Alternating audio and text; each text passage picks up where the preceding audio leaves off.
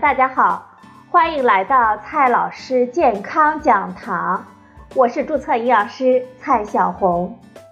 今天呢，蔡老师继续和朋友们讲营养、聊健康。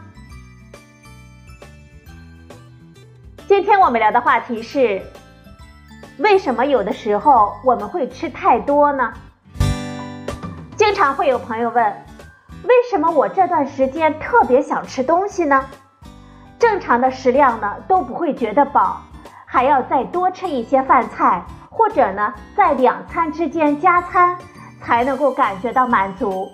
是我的身体出了问题吗？蔡老师告诉大家，不一定。我们身体呢是非常聪明的，正常情况下，它吃够了，我们就会感觉到饱，停下来了。如果生活没有什么改变，一段时间之内，我们的食欲会保持大致稳定的状态，体重呢也会基本上保持稳定。不过，接下来的几种情况呢，通常会让我们的食量明显的增加。第一种情况，就是我们疾病的恢复期，比如说受伤、发烧、手术等情况之后。我们身体组织需要修复，拔牙、胃肠炎等情况下，暂时呢就会影响到我们进食和消化能力，也会出现营养的欠账。所以，在我们进食能力和消化能力恢复之后，我们身体就想再多吃一点，把前一段时间减少的营养补回来，把受损的身体组织修复一下。这是天经地义的，而且呢是非常健康的一种反应。这个时候呢，我们就不要担心了，顺应自己的食欲，多吃一些就可以了。我们要明白，我们身体呢不是气吹出来的，它的修复和维护呢都需要来自食物的营养支持。这就好像车子坏了之后就要换零件，要喷漆。检修需要花费钱力，换件需要额外的消耗资源一样，所以，我们疾病之后的恢复期是需要额外的加强营养的。营养供应良好的时候，我们疾病的恢复速度就会加快。恢复期吃的充足又合理，我们病后的体质呢就能够回到病前的状态，甚至呢会变得更好。反之，如果病后营养供应不足，出院退烧之后食欲下降，一直得不到营养，才是我们最令人担心的事情了。我们需要提示的是，这个时候需要吃营养价值高的食物，特别是优质蛋白质丰富的食物，绝不能因为自己身体需要修复，就借机大吃那些甜食薯片。因为它们对身体的修复呢是没有作用的，只会增加我们的肥肉了。第二种情况，就是饥饿或者是节食之后，我们的食欲呢会增加。所谓节食呢，就是我们故意的比平时减少食量，包括减少食物的数量，比如说少吃半碗米饭，也包括减少一些比较重要的食物。比如说，我们原来呢吃肉，现在呢突然不吃了；原来吃主食，现在呢不吃主食了，等等等等。节食还包括减少餐次，比如每天的晚餐不吃了，其他那两餐呢也没有多吃。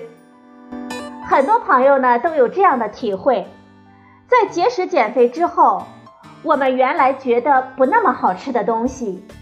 在节食一段时间之后，都会变得特别的好吃。比如说，原来不感兴趣的月饼，原来不爱吃的烧饼，原来不会贪吃的馒头面包，这个时候呢，我们一吃就停不下来。这是为什么呢？因为我们在少吃一段时间之后，我们身体感觉到营养供应严重的不足了。于是呢，就非常想多吃东西来弥补回来，食欲呢就会变得更难以控制了。这就好比说，我们原来是量入为出，现在呢，因为要交房贷了，钱少了三分之一，自然呢就特别的想再兼个职、加个班，想办法再多挣点钱。我们身体感觉不到微量营养素的变化，它最敏感的是热量的变化，所以在节食之后。我们往往喜欢高热量的食物，而且呢，一吃就停不下来，对饱的感觉就会变得迟钝了，结果就是肥肉啊蹭蹭蹭的长回来了。和我们身体本能来作对，成功的希望通常都是很渺茫的。第三种情况，我们体力活动量增加之后。我们的食量呢会增加，通过增加体力活动，可以让我们消耗掉大量的热量。比如说，长跑运动员的备赛训练期，每天要跑几十公里，每天需要的热量可以达到我们正常人的两倍，所以他们的食欲通常都会很好的，每餐的食量呢惊人。我们普通人呢，虽然不是运动员。但是适当的增加体力活动之后，都会增加热量的消耗，然后呢食量上升。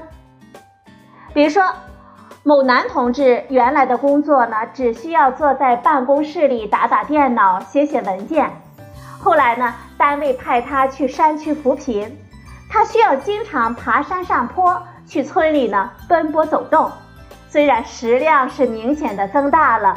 但是半年之后呢，她还是瘦了十几斤。又比如说，某女同志原来不运动，胃口呢也比较小，现在为了健康呢，增加了每周五次一小时的游泳，结果她感觉自己明显的胃口大了。这些呢都是正常的情况。如果不增加食量，不增加蛋白质的供应，就容易感觉到疲劳。因为身体呢消耗的热量和增肌所需要的蛋白质没有得到合理的弥补。第四种情况就是我们的代谢率异常的上升。有些疾病呢就会造成代谢率上升，我们身体消耗多了，食量自然就会变得大了。比如说甲状腺功能亢进的时候，食欲会明显的增大。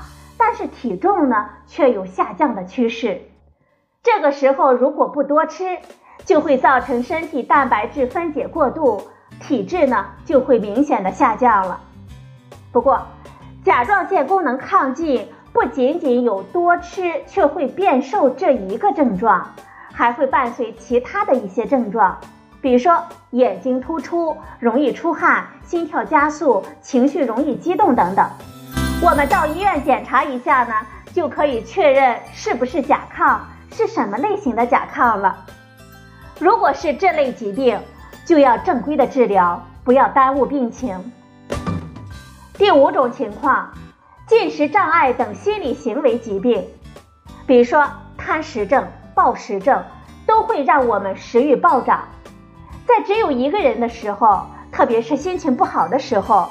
往往是狂吃东西而停不下来，这种食欲增加不是身体的需求，而是心理行为的问题，我们需要进行相应的治疗。